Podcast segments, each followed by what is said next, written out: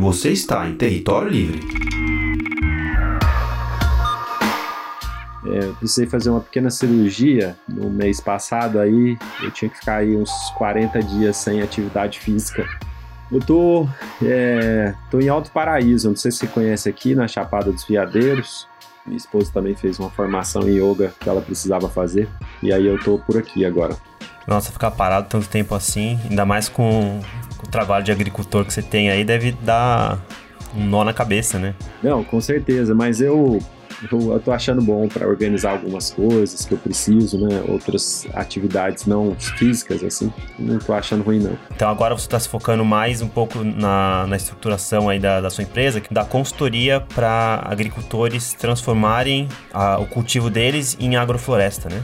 É isso. A, a Agrocintropia, né? Uma iniciativa surgiu em 2016. É, inicialmente, a gente mirou assim, né, no nosso planejamento inicial, um instituto de, de educação chamado Agrocintropia, que promovesse cursos né, para divulgar esse conhecimento de agricultura sintrópica e dos sistemas agroflorestais. Com o tempo, não foi tanto tempo assim, mas a gente viu que as pessoas precisavam de um apoio técnico. Faziam os cursos que a gente promovia em Goiânia, mas logo depois nos procuravam é, com dificuldades e perguntando se a gente faria também trabalhos de assessoria técnica para auxiliar no plantio orgânico de sistemas agroflorestais, né? E aí a gente começou também a fazer o atendimento de consultoria. Na época era eu e um amigo, Pablo Regino, e ele é fotógrafo e depois não conseguiu manter na atividade agrícola, né, técnica, uhum. e a fotografia estava dando mais dinheiro, a gente desfez essa sociedade inicial. Na época a empresa não valia muito, mas eu comprei a parte dele pelo que a gente já tinha investido e tal.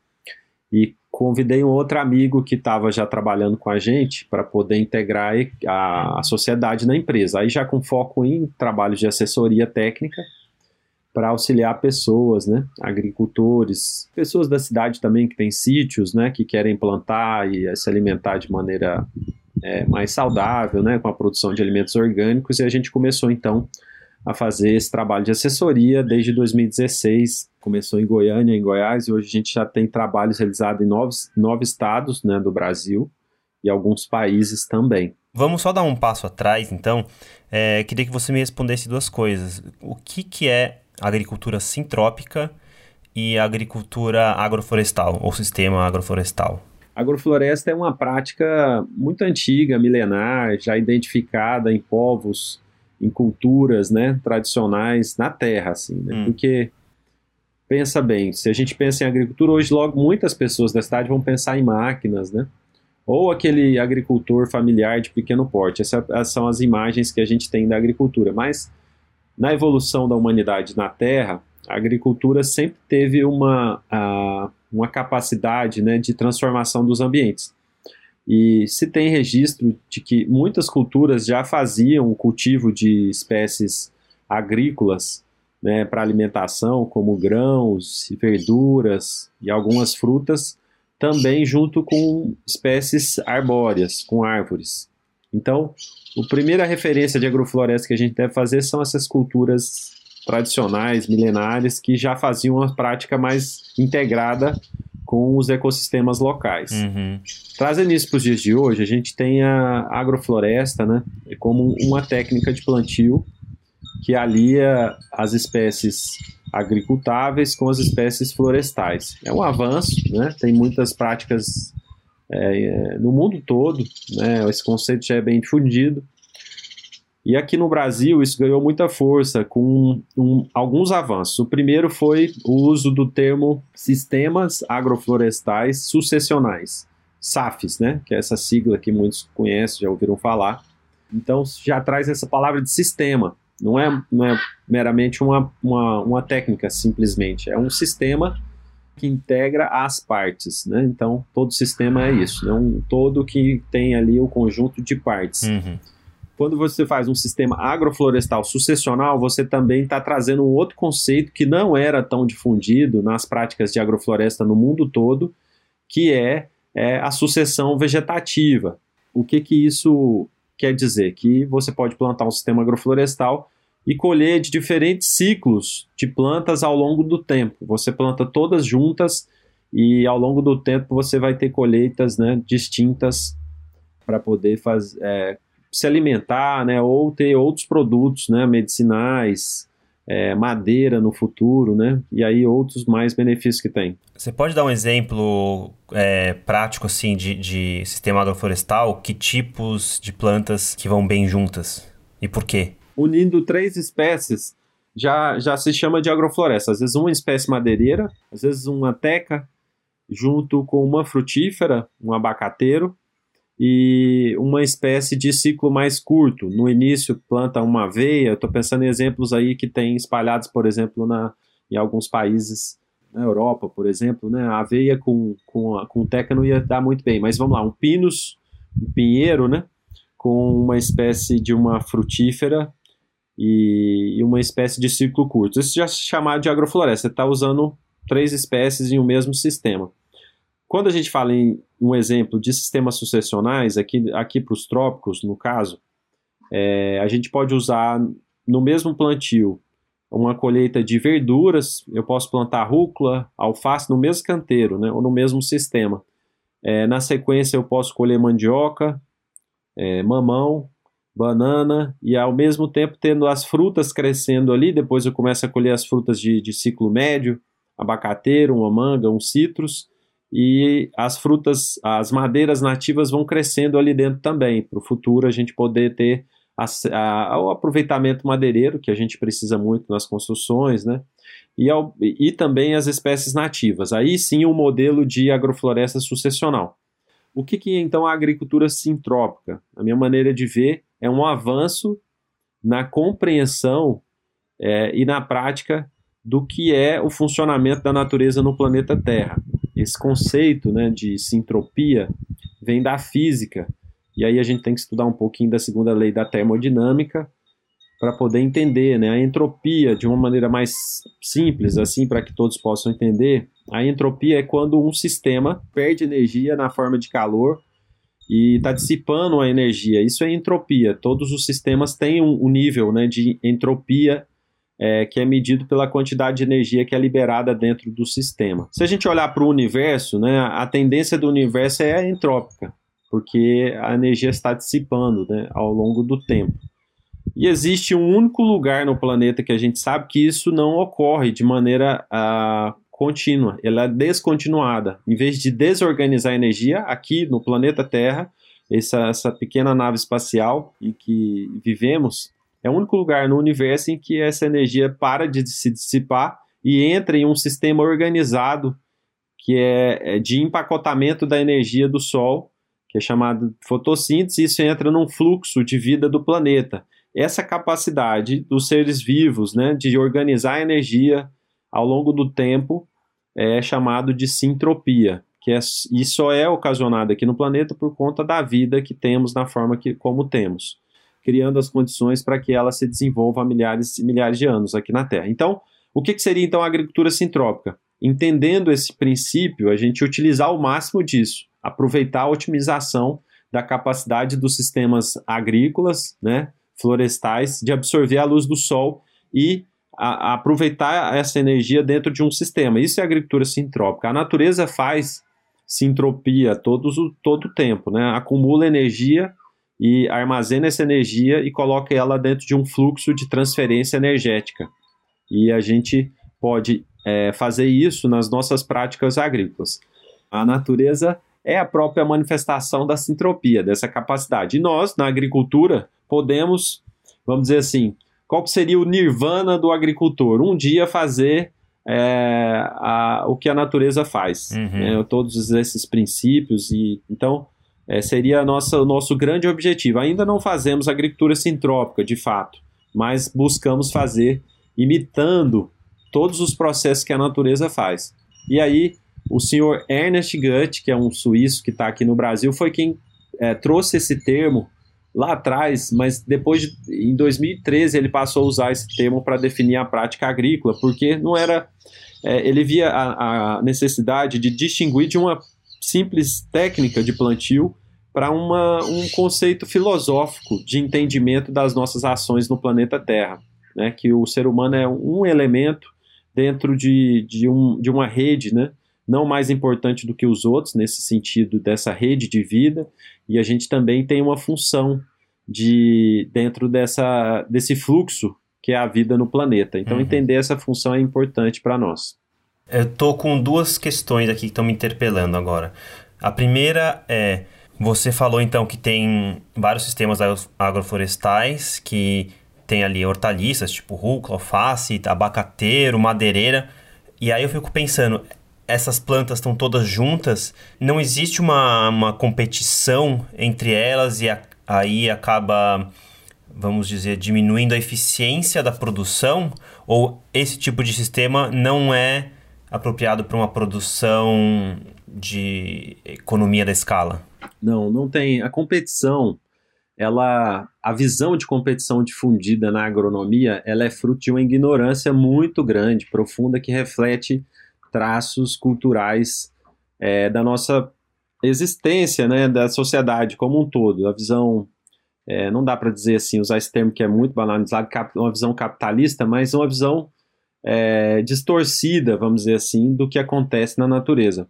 Se as plantas competissem da forma como o ser humano acredita que há essa competição, não existiriam sistemas como as florestas. As florestas elas são uma interação é, milenar, né, muito muito eficiente do aproveitamento da energia do sol e da construção de solos, do aproveitamento da água, né, da produção de alimentos. É, então a, a, a floresta ela é a base de construção da floresta está em que a gente chama de cooperação. Né? Então, a, o que é tido na agronomia como competição, né, ela é fruto de um pensamento de escassez, que é refletido na forma como a agricultura é feita. Se a gente pega um adubo químico que é solúvel e coloca para uma planta produzir, aquele, é uma quantidade limitada de, de adubo que tem um tempo limitado também de disponibilidade, ele é solúvel. Então, é, é, é como é, é como jogar é, comida para animais famintos, né? Você vai ter disputa ali, você vai ter as plantas famintas vão disputar e aí sim a gente tem uma competição fria. Então essa visão é quando a gente trabalha com uma lógica de agricultura da escassez. Nessa lógica que a gente trabalha na agricultura sintrópica, é uma, é, é, é a nossa referência é a floresta. Então a gente trabalha com essa visão da agricultura é, buscando sempre uma abundância. E a gente vê isso, né? Porque vamos pensar por que, que a cooperação é mais forte, ou, ou se existir a competição, ela está dentro de uma co grande cooperação, que é para construir solos, para construir fertilidade de solos. Uma planta dentro da floresta que ela não consegue atingir a, a, a maturidade dela, vai morrer e ela vai se decompor. Todos os nutrientes dela que ela juntou até ali no seu organismo vão auxiliar os outros organismos de um sistema. Então, na verdade, se muitas espécies tentam crescer juntas e algumas não conseguem, na verdade, essas que não conseguem, elas estão doando a energia que ela já absorveu do Sol para a construção de um próximo nível do sistema que está sendo criado. E assim as florestas foram criadas e os sistemas foram evoluindo. Todas as espécies que a gente usa na agricultura, elas foram é, geradas dentro dos ecossistemas naturais. Nenhuma espécie, nenhuma semente veio de Marte, né? Então dá para a gente brincar assim. Então a gente às vezes não lembra disso, mas todas as espécies agrícolas é, vieram de sistemas naturais do planeta Terra. E esses sistemas obedecem leis. Uhum. Né? A sucessão é uma lei natural, a biodiversidade é outra lei natural, independente de onde ocorra. A natureza sempre trabalha com esses princípios né, que a gente está identificando e trazendo isso para a agricultura de novo porque está vendo que faz mais sentido.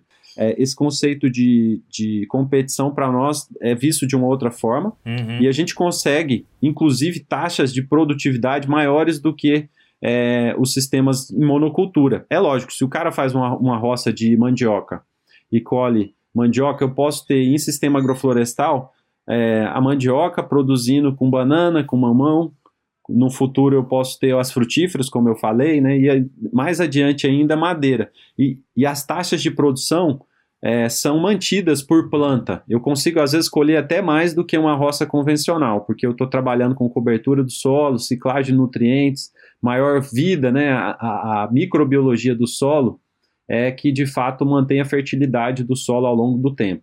Então, é, esses são os princípios da visão da agricultura sintrópica, Felipe. É, quando eu penso em competição, na verdade, eu penso assim, ah, então é, você tem uma árvore mais, mais alta do que o alface, vai acabar fazendo sombra no alface. E aí eu pensei, ah, então esse alface não vai crescer tanto. Mas o que você está me falando então é que o alface não vai crescer tanto, mas quem vai crescer vai ser a árvore, o, o pinus, por exemplo. São ciclos de vida diferentes, Felipe. As, as plantas, a gente planta tudo junto. Vamos pensar comigo aqui. São plantadas, você usou aí o alface, aí eu vou plantar junto uma berinjela, uma mandioca no canteiro, a gente usa os espaçamentos corretos para isso. Mas vamos pensar. É, antes mesmo do alface, vamos colocar ali um, um rabanete. Nesse ciclo que a gente fez aqui, que vai até a mandioca, a gente vai colher ela com um ano, a gente vai colher primeiro o rabanete. 15 dias a 20, ele vai crescer primeiro do que o alface. Eu coloco ele entre os alfaces. Então, ele não vai ficar menor, porque tem luz para todo mundo. Está crescendo todo mundo junto ali. Hum. Num canteiro de hortaliças, eu posso ter ciclos diferentes de plantas. Então, eu vou plantar é, o alface a cada 40 centímetros no canteiro, três alfaces ali, a linha de alface vai ficar a cada 40. Nesse espaço, eu tenho terra adubada ali que, e luz suficiente e água para plantar ainda uma linha de rabanete entre os alfaces. É, a cada um metro nesse canteiro, eu vou entrar com uma mandioca e entre as mandiocas eu posso entrar ainda com uma, um pé de berinjela. Então, então vai ter um canteiro com alface, rabanete, berinjelas plantadas a cada um metro e mandioca. Com 15, 20 dias eu começo a tirar o meu rabanete. O alface ainda está pequenininho, porque o alface é de 45 dias.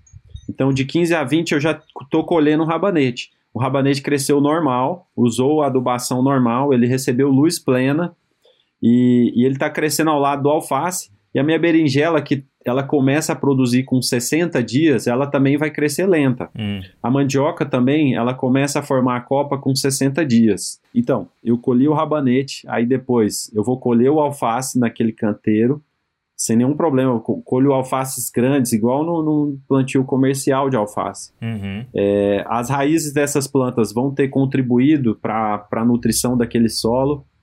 E depois eu vou colher um tempo colhendo berinjela. Aí você imagina, vamos ficar então no meio do canteiro, a cada um metro, a cada 50 centímetros eu tenho uma berinjela e uma mandioca. Uma berinjela, mandioca, uma berinjela, mandioca. Aí eu fico colhendo as berinjelas daquele canteiro durante uns dois meses. Então ela vai ficar aí por volta de quatro meses ali viva bem. Depois eu, eu podo, tiro ela do sistema, a matéria orgânica fica ali e eu tenho um canteiro com mandioca. Então é um exemplo prático de como que a gente pode consorciar plantas aproveitando cada uma dentro do seu ciclo.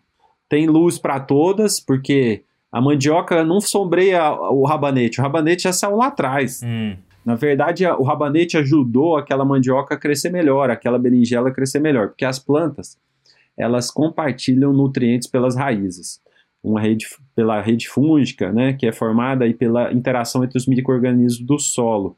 Isso é estudado, já temos muito conhecimento sobre isso. Uhum. E as plantas, uh, na, na, escola, no, muitas vezes nos deram a informação incompleta, falando que as raízes é um, são um órgão de absorção das plantas. Isso é, é conhecido por todos. Mas não avisaram, não falaram para a gente que elas também são responsáveis pela excreção. As plantas eliminam compostos que não são utilizados por elas. Entendi. Então a planta elimina os micro-organismos absorvem aqueles nutrientes, geralmente são carboidratos livres, né, açúcares, e isso nutre toda uma rede de vida do solo e isso é compartilhado com as outras plantas. O que está sobrando no alface vai para o rabanete, o que está sobrando no rabanete vai para a berinjela, o que está sobrando na berinjela que ela não usa, ela descarta e a mandioca absorve. Então, é assim que acontece né, dentro dessa rede de cooperação na floresta, porque as plantas são tão vigorosas, não, são, não têm doenças, como nos sistemas que a gente conhece da agricultura. E isso a gente traz então como princípio e coloca isso em prática dentro dos cultivos.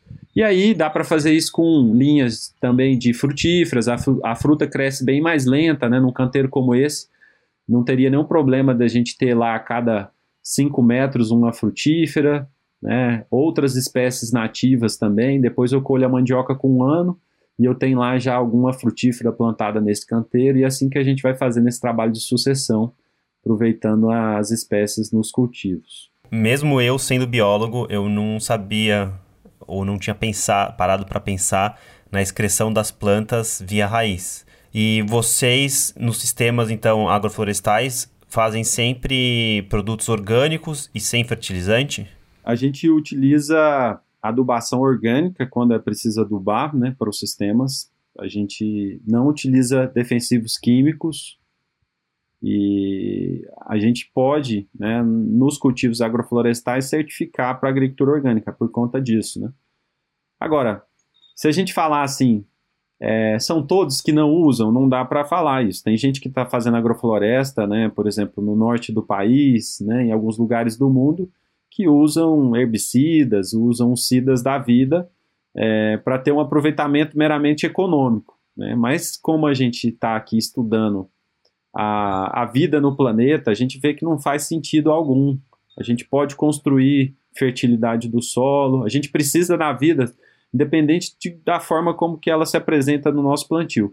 Entendemos que todos os seres vivos eles estão aqui no planeta cumprindo a sua função, todos eles. Né? Se a gente for, tem uma área da biologia que tem crescido bastante. Eu também sou biólogo hum. e fiz mestrado, né? Tive, tive uma oportunidade de, de, estudar num grande centro de ecologia, que é o INPA, em Manaus, uhum. quando eu fiz o mestrado. E uma área que tem crescido bastante na, na biologia, que é a ecologia funcional, que é justamente isso, assim, a gente entender bem na dinâmica dos ecossistemas a funcionalidade dos elementos daquele sistema. E aí daí que vem a base de, conhecimento também para os serviços ambientais, ecossistêmicos, né, tudo isso integrado. E a gente entendendo isso, a gente vê que não existe é, praga no, na concepção. A gente tem interações nos nossos plantios é, que ocorrem e que são muitas vezes a maneira como a natureza tem para corrigir falhas né, na construção de sistemas biodiversos, na, na melhoria da, da qualidade do solo. Uma planta tem um conceito na agronomia que é pouco difundido nas universidades chamado de trofobiose, que é o seguinte: a planta ela só é atacada quando na sua nutrição ela está deficiente e por essa deficiência ela passa a produzir apenas é, os compostos básicos primários. Ela deixa de produzir os compostos secundários, que são os compostos que é, dão a, a, são os óleos, né, ali que dão um paladar diferente para a folha. Então ela passa a ter muito mais é, compostos que a base são os carboidratos, os açúcares, mas não consegue proteínas elaboradas. Então, uma planta mal nutrida, ela, ela não tem, assim, na sua defesa, ela vai faltar elementos que seriam de, de, de defesa, vamos dizer assim, do seu organismo. Então, a trofobiose identificou isso, inclusive, um, tem avanços né, de pesquisa que mostram que a deficiência de cada nutriente em, de maneira acentuada na planta vai fazer com que a interação com cada grupo de insetos ou fungos ou bactérias específicos, nematóides. Então, a planta está deficiente em cálcio, ela está mais suscetível à lagarta, isso é bem conhecido, né? Porque ela fica menos, ela, ela tem é deficiente de cálcio, ela tem menos estruturas rígidas, ela é mais palatável. Hum. Então, é, isso tudo mostra que muitas vezes na agricultura a gente tem uma visão errônea, né? Usa a natureza ali, a lógica da guerra para combater, né? No ataque e tal.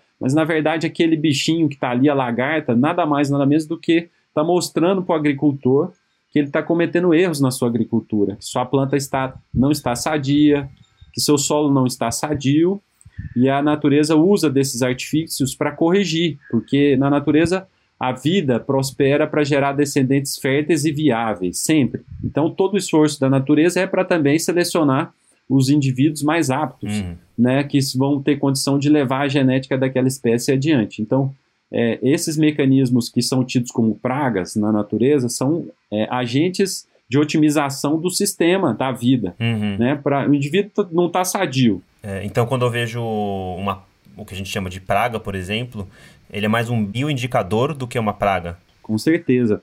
Pensa só, a natureza aqui nos trópicos, né? O ambiente tropical. Se a gente abandonar uma área que foi desmatada, a vida vai voltar ali em pouco tempo, a gente tem um ambiente de, de mata se formando novamente até restaurar a floresta. Esse é o fluxo natural da, da vida aqui né, nos trópicos em muitos lugares do planeta. Então, se esse é, é, a maneira como a natureza trabalha, com biodiversidade e sucessão, se eu coloco num plantio, numa área que foi aberta, uma espécie só, eu não dou as, as condições de nutrição para ela. Eu estou infringindo, eu até brinco assim, Felipe, que é, quem, quem é meu aluno, já teve comigo em cursos assim, sabe que eu sempre falo isso. Existe um código é, penal da natureza, que ele é baseado no, na forma como a natureza é, desenvolveu e vem se desenvolvendo na, da, a vida no planeta, na Terra, né? Vamos dizer hum. assim.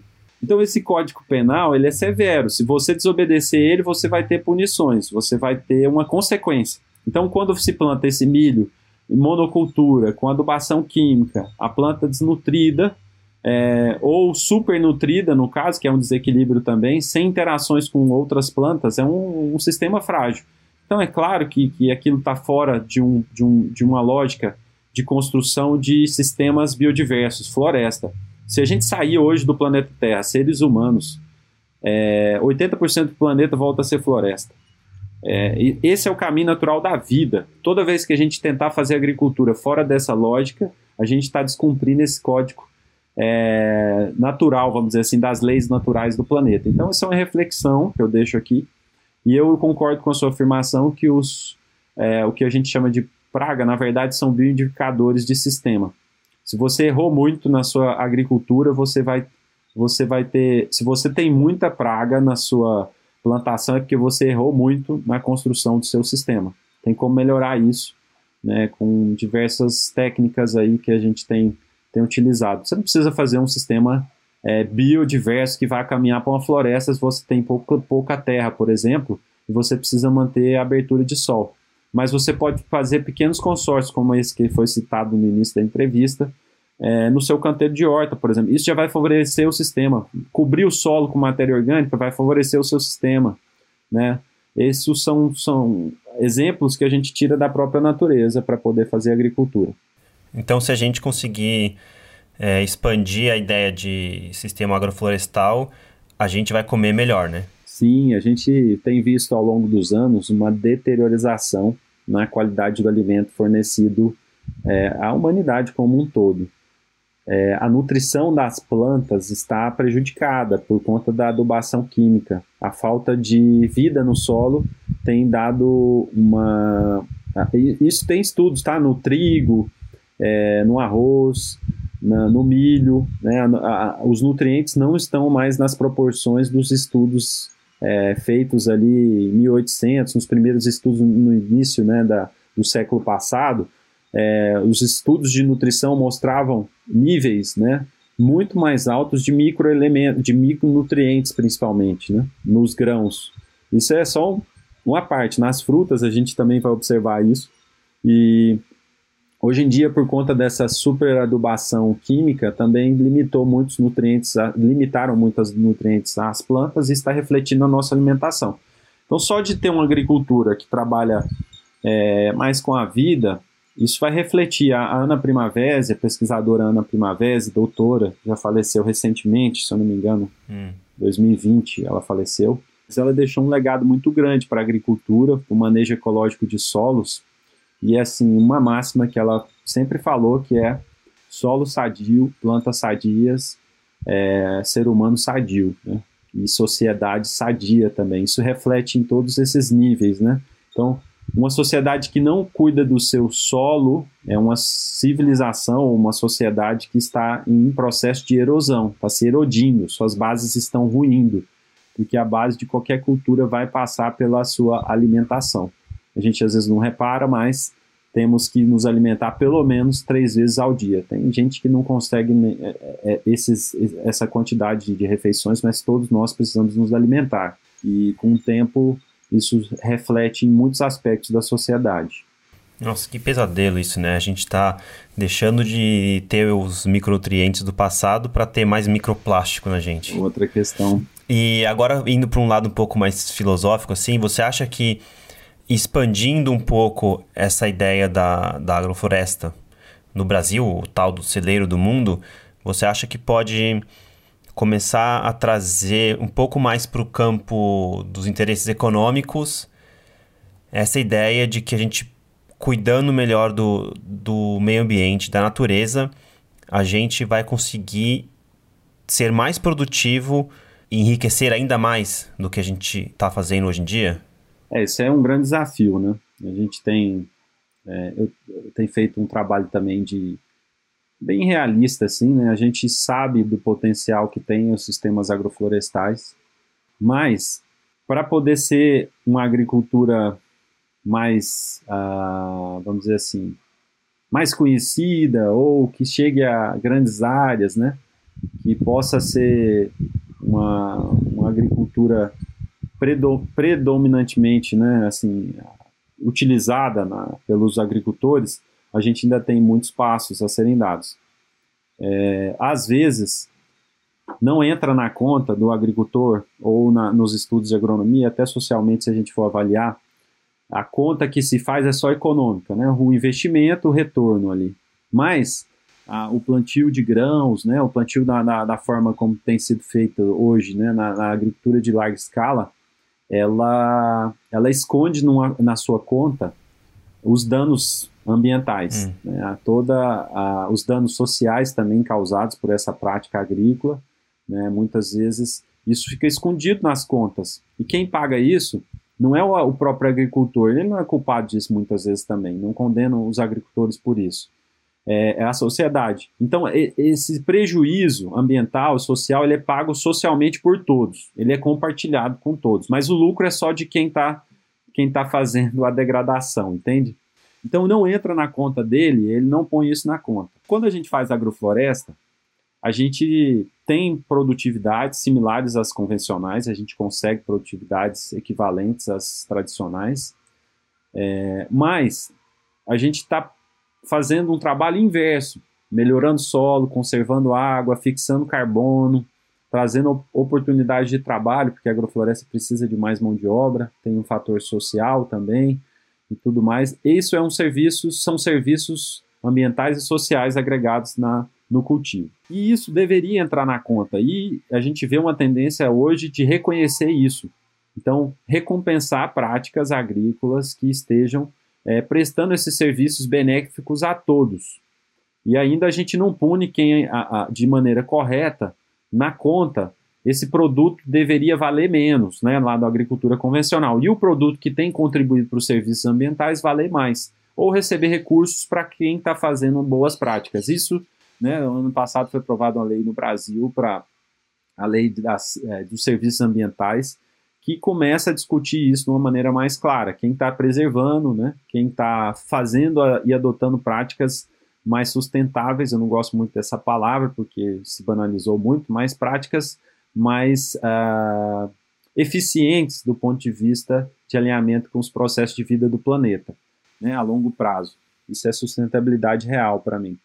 Então a gente tem que falar disso, e, e isso é um desafio para a gente, mas isso está começando a se tornar uma realidade. Agricultores que estão fazendo agrofloresta hoje vão se beneficiar no futuro próximo por estarem fazendo isso. Ele vai ter um valor agregado, ele vai receber recursos por estar fixando, fixando carbono em sua propriedade, por estar conservando a água, por estar é, tendo maior biodiversidade no solo e também a biodiversidade é, de vida como um todo em seus sistemas. Essa é a visão. E é, é uma esperança. Essa é a nossa batalha, viu, Felipe, de, de trabalhar com a agricultura agroflorestal, agricultura sintrópica, é para que a gente possa ter mais vida, né? Conservação, de fato, na prática, vai passar pela agricultura, sempre foi em todas as sociedades. Na verdade, no organograma social de qualquer civilização, o coração sempre vai ser a agricultura e como essa civilização está tratando o meio em que vive. Então, não é que a gente está pondo as, a culpa nas costas dos agricultores. Não. As práticas agrícolas, elas são impactantes no, na construção de uma, de uma civilização ou de uma sociedade. A gente tem que refletir sobre isso. É, é que aí eu, eu não sou investidor, mas eu ia olhar para isso que você está me falando. Por exemplo, você falou, ah, é, precisa de mais mão de obra para poder produzir. Aos olhos de um investidor, isso, até onde eu entendo, pelo capitalismo, como ele funciona hoje em dia, não é uma coisa boa, porque a máquina, no fim das contas, é mais barata a longo prazo, porque a máquina não come, a máquina não fica doente, a máquina pode trabalhar é, com muito mais força do que um homem. Então, é, eu acho que tem aí não só um, um trabalho de convencimento, mas acho que tem um, um trabalho de, de imposição mesmo, juntar aí instituições, os estados, para realmente forçar um pouco e contra as leis do próprio capitalismo. Porque se eu sou um investidor, sei lá, americano e estou investindo no, numa agricultura no Brasil, pouco importa para ele se o solo está ficando degradado ou não, se a água está ficando poluída ou não. Então, eu acho que você está lutando contra o mundo, cara. Uhum. É, em partes eu concordo, Felipe, com a sua afirmação, mas tem um movimento crescente que está, é, inclusive, vindo é, com muita força pelo, pelo próprio mercado financeiro, né? Por quê? Ah, com a, a, as empresas que têm o seu capital aportado é, e fracionado em bolsas de valores, essas empresas elas precisam, é, no seu planejamento, incluir metas que hoje são chamadas de ESG, né, que é Environmental, Social e Governance, né, uhum. né, que é para melhorar sua gestão, tendo como metas é, também a sua, a, medindo as consequências das suas ações do ponto de vista ambiental e social.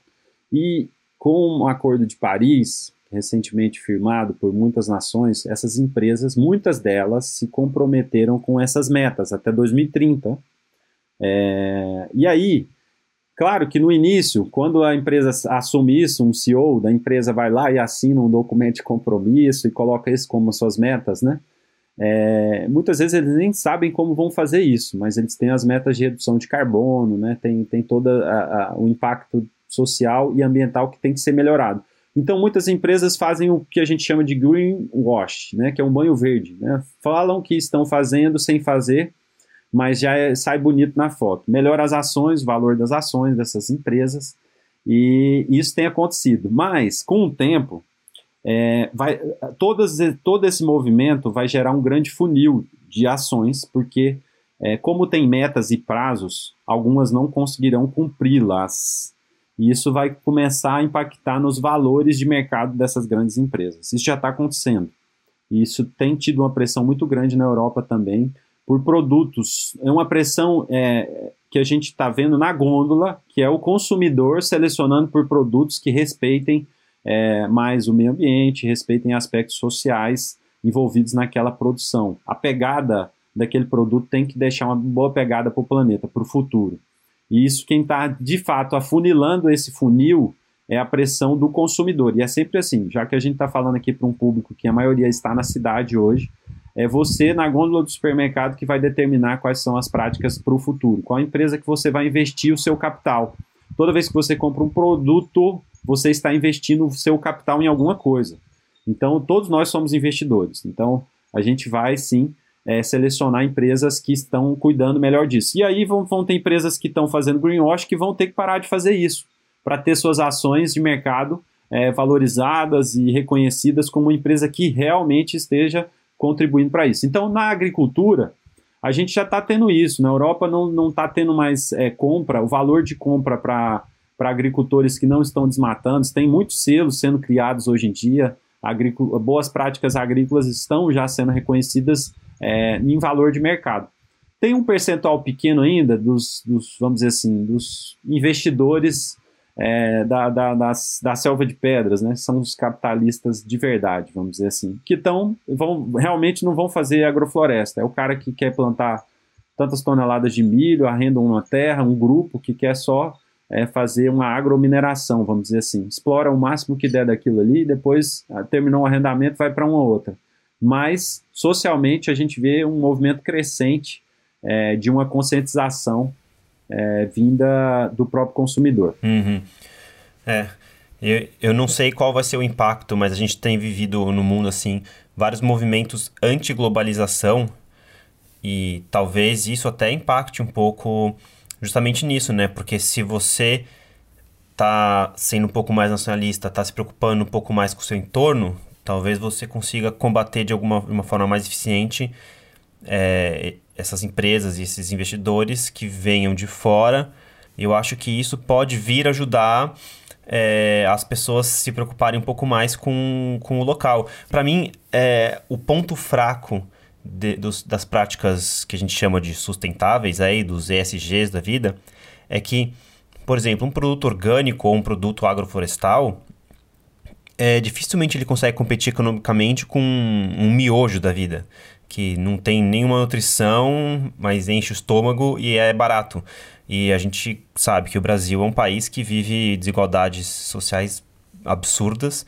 Então, a pessoa que está ali comprando o miojo, ele não está parando para pensar se aquilo vai impactar ou não o meio ambiente, e sim em sobreviver, né? É aí que, que é esse tipo de prática me. Não é que me decepciona, mas que, que me deixa um pouco triste, sabe? Você tocou num ponto bem, bem importante, realmente. É, a deteriorização da, da sociedade né, numa sociedade que está pautada pela escassez, ela é refletida na condição social de um povo. O acesso à alimentação está muito precário. Hoje em dia, por quê? 70% da população está na cidade, quase 80% na verdade hoje em dia no Brasil. Isso, essa, essa, essa proporção era invertida, né? É, não, não muito tempo atrás aí, no século passado, é, no início do século passado essa pirâmide ainda era invertida. Então teve essa maior densidade demográfica na cidade hoje, né, ela, tem, ela causa problemas. Então, a gente precisa pensar em alternativas para voltar, de certa forma, uma parte da população para o campo. Isso vai melhorar a qualidade de vida e vai dar a condição de uma nutrição melhor. Eu concordo plenamente. Um pai de família hoje, em, em uma situação de vulnerabilidade social, né, que esteja aí nos índices né, abaixo de uma linha da pobreza, né, de extrema pobreza, ou seja, pessoas que vivem com menos aí de seis reais por dia para sustentar uma família, por exemplo, ele com certeza ele não vai se dar o luxo de gastar esse recurso pequeno que ele tem para comprar alguma coisa que vá nutrir de fato a sua família. Ele vai comprar qualquer coisa, uma salsicha, é, são alimentos de baixo valor agregado, a gente, quando fala de agricultura, por isso que eu falo, a gente está falando de sociedade, de futuro de sociedade. Não tem como a gente sair disso. Então, por isso que na sua pergunta você voltou para esse ponto. E eu acho que faz sentido realmente a gente pensar nisso na construção de alternativas, né, para fixação de novo de pessoas no campo. E a agrofloresta é uma alternativa viável porque a gente precisa de mão de obra. E eu espero que a gente tenha mais condição de promover um acesso à alimentação mais é, de qualidade realmente para o maior número de pessoas com isso. Você é pai de família e você tem uma filha, um filho? Dois filhos, meninos. Você vai estimular eles a voltar para o campo ou tentar uma vida no campo? É, eu espero que sim, né? Eu, o máximo de oportunidades que eu tenho para que meus filhos possam ter contato né, com a natureza ou com as práticas agrícolas, esse universo que o pai deles é, convive e trabalha, eu, eu tenho feito isso junto com a minha companheira, Paula. E eu acho que isso é, é fundamental, né? a gente tem é uma, um distanciamento muito grande né, da, da forma de vida do ser humano hoje moderno nas cidades com os ciclos naturais, né, com a, com a, natureza como um todo, podemos falar de forma bem romântica assim, a gente está desconectado em, em, um nível bem grande da natureza, é, e a gente, pela agricultura, eu sinto que é uma chave de reaproximação por esse conhecimento da agrofloresta, da agricultura sintrópica, dessa sociedade com a natureza, o entendimento de processos, né, dos ciclos da vida, né? Isso eu acho que passa por uma reestruturação, inclusive, da nossa educa educação pelas crianças. Então, eu faço isso e tenho buscado fazer. Só que, hoje, eu tenho trabalhado mais na cidade do que no campo, pelas necessidades né, do trabalho da empresa.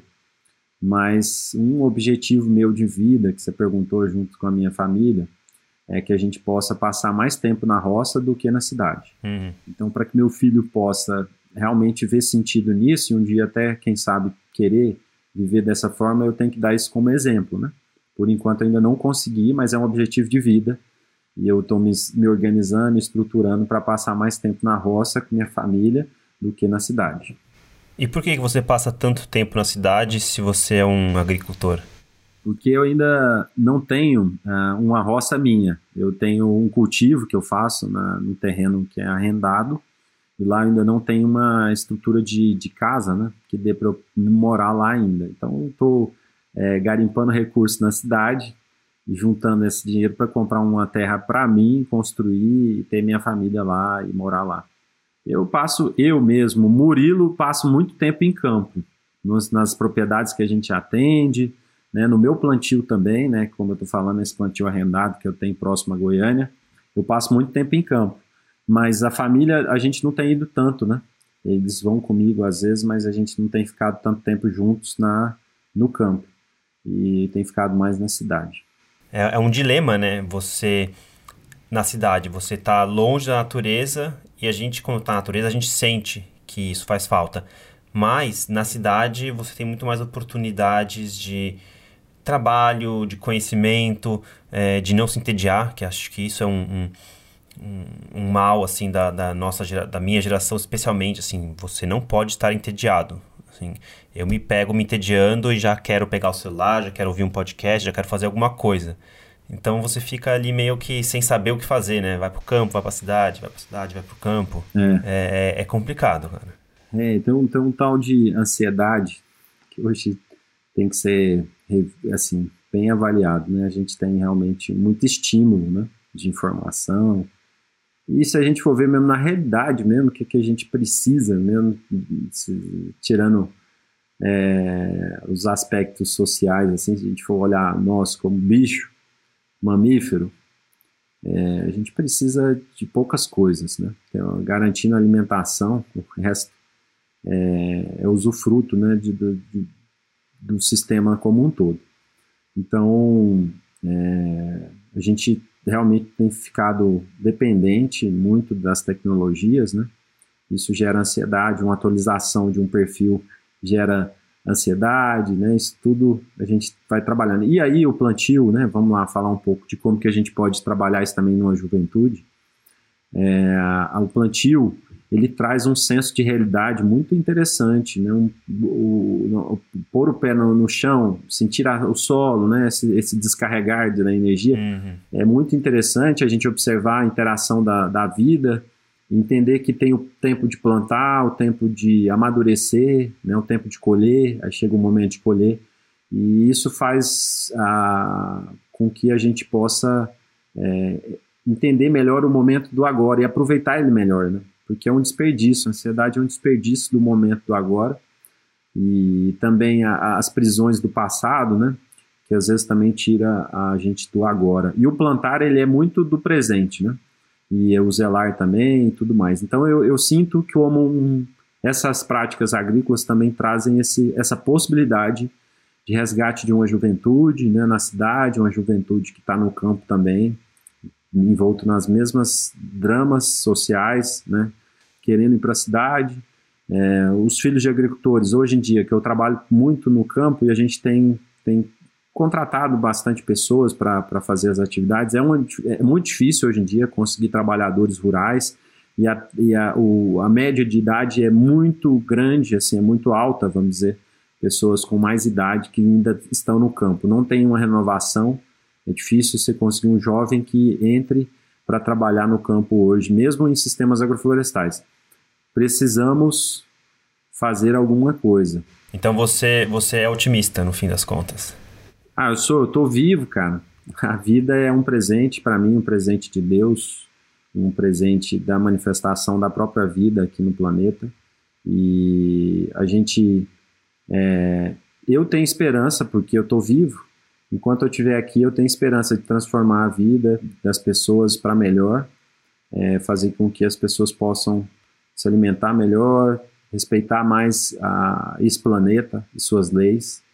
E eu sinto que a gente tem tido avanços, né? Eu acho que, que a agricultura orgânica na, nos últimos anos está crescendo, então ainda é muito elitista, né? Porque os valores são altos, mas Está crescente a procura por produtos orgânicos em todo o mundo.